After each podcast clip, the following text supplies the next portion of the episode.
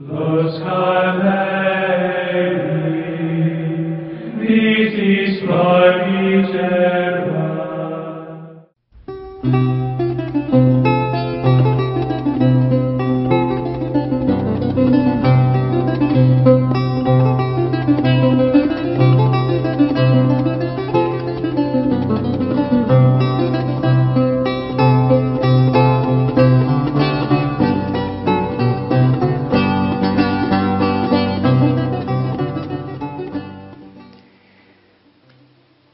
formas, la bula es un tanto imprecisa y puede, y puede prestarse a muchas confusiones e interpretaciones. Sin embargo, estas pueden ser tan amplias, por lo cual fácilmente se podrán abrir estas nuevas asociaciones, digamos llamar, de carmelitas. Y a partir de este texto se autoriza entonces el surgimiento de la orden seglar. El texto está pensado para las monjas, pero desde una interpretación muy amplia, incluso el texto serviría para justificar el recibir también a hermanos seglares dentro de la orden. Pudiéramos decir entonces que esta bula da también lugar para que se constituyan, con el reconocimiento de la Iglesia, los así llamados beaterios. El origen de las carmelitas no es un concepto claro, que indique un género de vida más o menos uniforme. Había pues distintas formas de incorporarse para las mujeres a la misma orden. Cada grupo conservaba sus costumbres e incluso se daba sus propios estatutos. La, diversidad era tanta como eran las comunidades que surgieron por toda Europa. Un gran promotor de estas fundaciones sería el beato Juan Soret, prior general de la Orden del Carmen. Por eso, se le llega a considerar como el fundador de las carmelitas, si bien no es un título que podamos darle en un sentido preciso. Se cumple más bien en él lo que sucede con el resto de la orden, que no tiene un fundador específico. Sin embargo, con las carmelitas es un movimiento espontáneo dentro del pueblo de Dios sin la figura de un fundador específico. La gran mayoría de los monasterios carmelitas que van a surgir fueron beaterios, pocas comunidades se fundaron ex profeso con la intención de convertirse en un monasterio Así, en distintas partes de Europa van a aparecer estas comunidades, pero sin tener una conexión entre sí. Incluso se llegaba al caso de que estas comunidades no dependieran de la orden. Veamos con detalle cómo se desarrollan estas comunidades en los distintos países. En Italia es sin duda donde mayor importancia habrán de tener estas comunidades.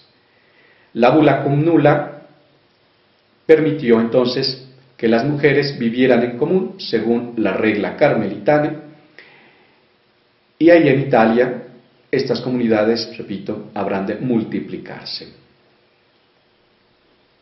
La creación del primer monasterio de Florencia tendrá lugar propiamente el 7 de marzo de 1454.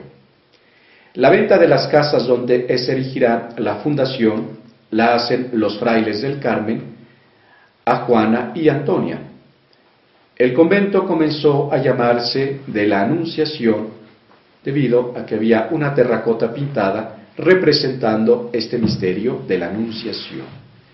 Esta terracota se colocó en la casa. Para 1517 se trasladaron de la parroquia de San Frediano a la vía San Salvatore y prometieron a Dios vivir en clausura perpetua. Mucho mejor conocida es la historia del convento de Santa María de los Ángeles, también en Florencia.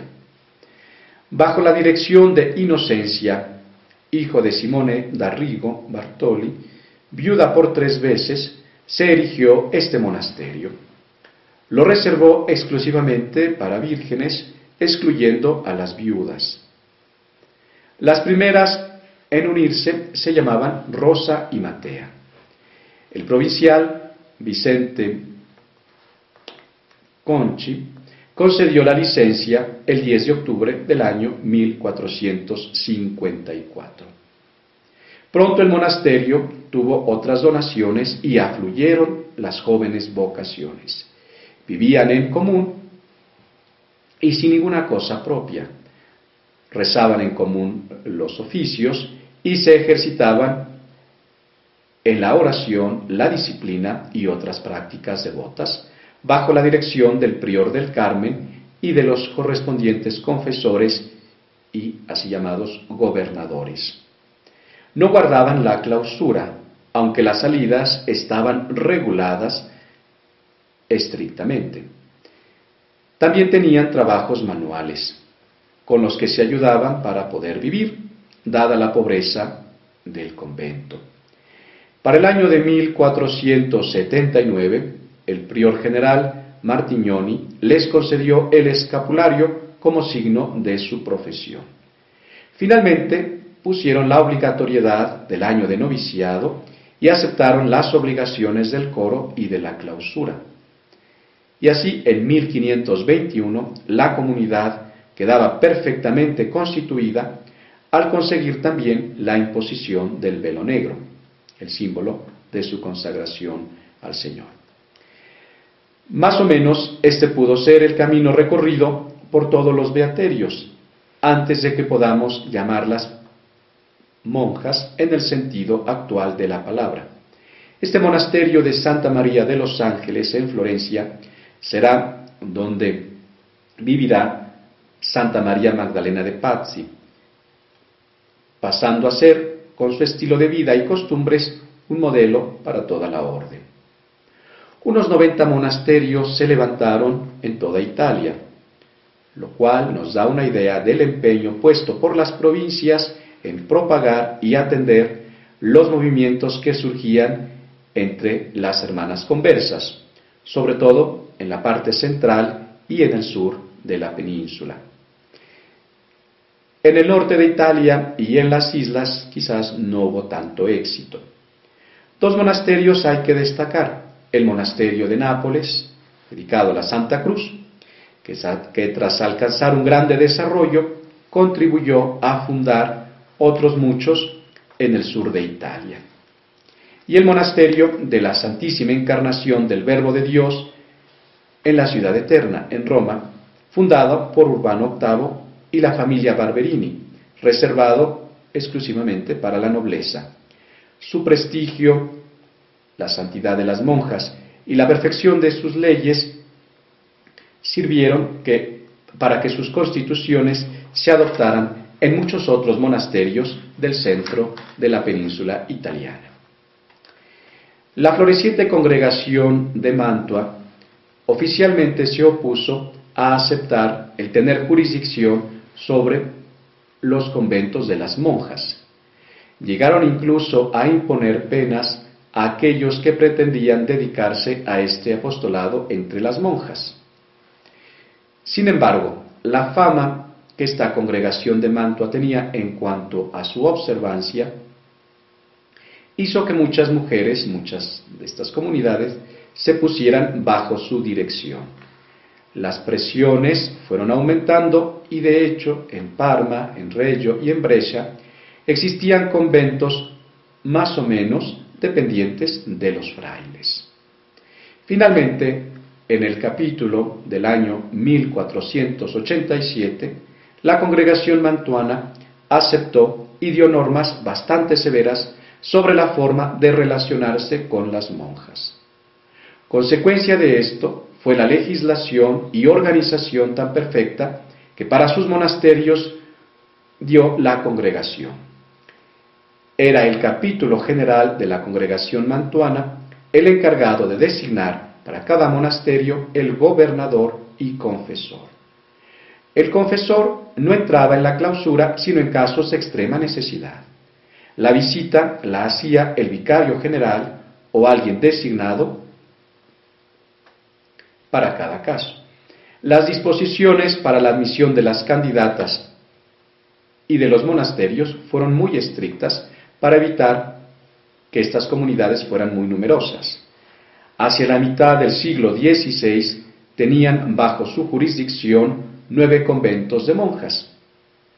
Las beatas Juana Scopelli del monasterio de Reggio Emilia y Angela Girlani del monasterio de Mantua merecieron el honor de los altares, entre los muchos frutos de santidad que dio esta congregación mantuana. El único de estos monasterios que después de las supresiones de los siglos XVIII y XIX han logrado subsistir hasta el día de hoy es el monasterio de Sutri. No obstante la unidad que a todas les daba la congregación, fueron varios los estatutos por los que se rigieron los distintos monasterios. Han llegado hasta nosotros las constituciones que se guardaban en los monasterios de Parma, de Mantua, y las del Códice de Ósimo, que parecen depender de las constituciones del beato Juan Soret. Sin embargo, una sola es la inspiración que anima a todas estas comunidades. La obra del beato Juan Soret es muy destacada en lo que refiere a la promoción de la rama femenina. El beato Juan Soret aprovechó de lo que permitía la bula cum nula y favoreció la propagación por Centro Europa de la rama femenina del Carmelo. Su intención fue que los monasterios de monjas quedaran bajo la jurisdicción directa del Padre General. Sin embargo, la bula igual autorizaba a los provinciales tener jurisdicción sobre dichos monasterios. Antes de la bula cum nula, en mayo de 1452, el prior general Juan Soret admitió a la orden a un grupo de beguinas de la ciudad de Ten Elsen, en Holanda, obligándolas a dejar los usos y costumbres de las beguinas y aceptar las propias de la Orden del Carmen. Hizo para las monjas unas constituciones que inspiraron todas las que después se practicaron en Europa, siendo menor su influjo en Italia y en España, país al cual el beato Juan Soret nunca llegó. Bajo la dirección del beato Soret se fundaron los conventos de Gelder, es el formado por las beguinas de Tenelsen, nombrado anteriormente, de donde pasaron el año 1466 a fundar en Haarlem, Holanda, que a su vez fundó el de Nürnberg en Alemania en 1490. En 1454, las carmelitas fundan en Dinant, Bélgica, que sería destruido por la guerra el año 1466 y se trasladó a Huy, de donde tuvo que irse por la misma causa el año siguiente a la ciudad de Namur. El monasterio de Huy fue reconstruido después. En Lieja se funda el año de 1457, pero por causa de la guerra, las monjas tuvieron que exiliarse temporalmente, quedando algunas en Malinas, donde las beguinas habían sido aceptadas ya por el beato Juan Soret en el año de 1469. Este monasterio es el único de cuantos fundara que ha podido capear las dificultades y las supresiones, e incluso subsiste hasta el día de hoy. El más importante, por su influjo posterior de cuantos Carmelos fundó el beato Juan Soret, es el monasterio de Bondon en el suburbio de Vannes, en la Bretaña francesa. A petición de la duquesa de Bretaña, Francisca de Amboise, en 1464 llegan aquí las carmelitas procedentes de Lieja, desde donde toda la comunidad emigró a Cue. Aquí había surgido el año 1476 otra pequeña comunidad en la cual había ingresado la misma duquesa Francisca de Amboise. En 1530 volverán a Vannes. Después fueron surgiendo otros muchos monasterios en la Bretaña francesa que consideraban a la beata Francisca de Amboise como su fundadora. Todos desaparecieron con la supresión de 1792, decretada por los revolucionarios franceses. En cuanto a España, la primera noticia que se tiene de mujeres asociadas a la Orden del Carmen procede de la ciudad de Barcelona. A ella se refiere una cédula real fechada en Lérida el 9 de noviembre del año 1346. A estas mujeres se les concedía permiso y se las llama moniales órdenes Beate Marie de Monte Carmelo, para pedir limosna y poder construir convento e iglesia. No sabemos qué fue de ellas, pues no existen más noticias. Suponemos que los carmelitas españoles habrían de cuidar también de beatas, nombre que en el ambiente español se les daría generalmente a todas las que, de una manera o de otra, si llegara a ser propiamente religiosas o monjas, practican algún tipo de vida religiosa. A partir de la segunda mitad del siglo XV y como consecuencia de la bula cum nulla, se van formando distintas comunidades de beatas bajo la protección de la orden. El primer convento que se funda es en Écija, donde un beaterio ahí existente aceptó el hábito y la regla del Carmen y se puso bajo la protección y obediencia de los frailes. Ocurría esto en la década del año 1450, sin que se pueda precisar el año exacto. Después fueron surgiendo otros en Granada, 1508, en Sevilla, en 1513, Antequera, 1536, Aracena, 1536 y por último Paterna del Campo en 1537. Todos ellos en Andalucía y de los cuales subsiste solamente los monasterios de Granada, Antequera y Aracena. En Castilla, el primer convento que se fundó con seguridad fue el de la Encarnación de Ávila, que luego veremos detenidamente. Surgieron después los monasterios de Fontiveros y Piedraíta, ambos en fecha que no podemos precisar y como transformación de beaterios preexistentes.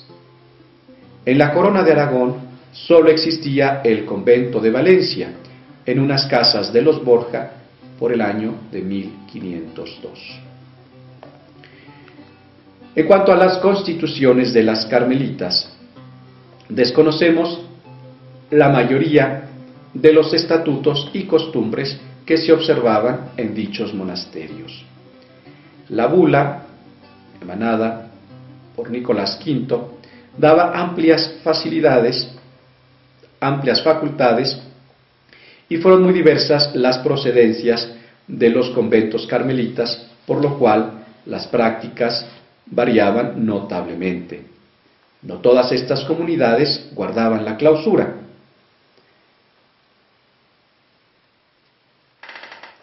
A partir del siglo XVII las cosas van a cambiar con la aplicación del concilio de Trento y entonces sí se llegará a una cierta unidad. El beato Juan Soret, por su parte, dispuso que las monjas fuesen dirigidas según la regla y las constituciones de los frailes carmelitas, adaptándolas a la situación de cada monasterio. Regla y constituciones fueron traducidas a las lenguas de cada país. Dispuso también que en los conventos de Lieja y Huy, en Bélgica, tuviesen unas constituciones particulares, aceptadas después por varios monasterios y también por las monjas de la Bretaña francesa. Así quedó la legislación de las monjas carmelitas por mucho tiempo, regla, constituciones de los frailes y unos estatutos particulares. La congregación de Mantua dio sus propios estatutos en 1482. Para el resto de la orden, el prior general Esteban Quizzola hizo en 1595 una serie de decretos que fueron aceptados en casi todas partes. Siempre era la misma base, pues no quitaba la obligación de guardar las constituciones de los frailes, en cuanto fueran compatibles con su estado. En 1680 se promulgó otro nuevo cuerpo de leyes, pero la total unidad no se produjo hasta el texto aprobado por la Santa Sede en el año de 1935. Las dificultades para la unificación legal procedían, además, de la autonomía que gozaban los monasterios y de que muchos de ellos dependían de la jurisdicción de los obispos. Los, los, estatutos de algunos monasterios que estuvieron en vigor en varios y la influencia espiritual de otros, debido a su mayor fama, contribuyeron a mantener en alguna forma la unidad e impedir una mayor dispersión. Por otra parte, la espiritualidad y devociones fueron siempre, en todos, netamente carmelitanas, sin que podamos señalar en este punto diferencias importantes con la orden en cuanto tal o de los monasterios entre sí. Digamos ahora una palabra acerca de la comunidad de la Encarnación de Ávila. Esta fundación se debe a los desvelos de doña Elvira González de Medina, quien llevaba el hábito de Beata del Carmen y destinó sus casas situadas en la puerta de San Vicente para convento de carmelitas. No contando con medios económicos suficientes, solicitó ayuda de los duques de Alba, que le ofrecieron los tres préstamos que tenían entregados al obispado de Ávila. Doña Elvira, contando con estos medios, solicitó al nuncio y legado, don Nicolás Franco, la autorización para fundar el monasterio, lo que le fue concedido en 2 de enero de 1478, nombrando entonces a doña Elvira como madre y administradora de lo temporal y espiritual para toda su vida. Además, se le otorgaba el derecho de patronato. Los trámites jurídicos tardaron año y medio, erigiéndose canónicamente el monasterio el 25 de junio de 1479. La comunidad estaba compuesta por doña Elvira y dos beatas que estaban con ella, Juana Núñez y Mari Verdugo. El padre provincial de Castilla, que las admitió en la orden, fue fray Andrés de Ávila, y aún se conserva el acta de admisión y vestición otorgada por el mismo padre provincial. Ya en vida de la fundadora, tuvieron que trasladarse a la calle del Lomo, cerca del Mercado Chico. Muerta doña Elvira, le sucedió en el cargo su hija mayor, doña Catalina del Águila, quien estuvo de superiora hasta su muerte en 1495. Entre las beatas del monasterio de la Encarnación se hallaba doña Beatriz Guiera, a quien su padre había hecho tomar el hábito cuando contaba 14 años. Por discrepancias con la fundadora y su hija, tuvo que trasladarse al convento de las dominicas de Alba de Tormes. Regresó a la Encarnación de Ávila cuando murió la fundadora y su hija. En 1496, a la edad de 25 años, la eligieron superiora. Guiada por la experiencia que había tenido entre las dominicas, implantó en la comunidad una forma de vida aún más perfecta. Como la casa donde vivían era demasiado pequeña para las muchas beatas que había, y no tenían ni huerta ni espacio suficiente, y se veían dominadas por los vecinos, pensó en trasladar el convento a otro lugar. Expuso la situación al provincial, quien autorizó a las monjas para hacer los trámites correspondientes. Para costear el traslado, doña Beatriz contaba con su legítima materna. Adquirió un solar extramuros de la ciudad, en la ladera norte del Valle de Ajates, propiedad de don Francisco Pajares de Ávila, que tenía en él una casa para los aperos de labranza. También existía allí mismo una fuente, llamada del caballo, junto al pilón de la mimbre. Se opusieron al traslado los regidores de la ciudad y el nieto de la fundadora, alegando derechos de patronato. Todos perdieron los pleitos entablados y el Papa León X, por bula de 2 de julio de 1513, autorizaba el traslado con todos los privilegios espirituales y temporales de que gozaban. En la construcción del nuevo edificio se gastaron no sólo la legítima de doña Beatriz, sino también las dotes de varias monjas. Por otros medios se consiguieron más fondos y el día 4 de abril de 1515 pudo celebrarse la primera misa en la nueva casa. El traslado fue beneficioso en todos los conceptos. El ambiente favorecía la nueva forma de vida, más perfecta, que la superiora quería que vivieran las beatas allí reunidas. Pero no parece que entonces se diese ningún paso para transformar su condición jurídica. El nuevo edificio, sin terminar, era pobre y causaba no pocas molestias a las religiosas. La afluencia de vocaciones fue muy grande, tanto que se transformó en un verdadero mundillo, donde la pobreza llegó a límites que había días que solo tenían un pan. La iglesia y el convento quedaron sin terminar por entonces. A pesar de esto, fue el refugio para las hijas d'algo de la ciudad, que a veces tomaban el hábito más como remedio para su problema social que por auténtica vocación religiosa. En esta situación de pobreza, las hermanas disponían de habitaciones amplias y tenían en su comunidad a parientes y amigas seglares. Admitían niñas y doncellas de seis años que tomaban el hábito cuando llegaban a la edad de doce. Las injerencias por parte de la orden eran permanentes. Visitas inoportunas de los frailes que provocaron reacciones entre las religiosas, hasta conseguir que el prior general Bernardino de Siena diese facultad para que eximiese de la visita del provincial y elegir libremente confesor de la orden, el cual haría las veces de visitador, administrador, gobernador y reformador. Y las religiosas podrían quitarlo cuando les conviniera. Se prohibía bajo gravísimas penas, al provincial y a los demás frailes el acceso al convento.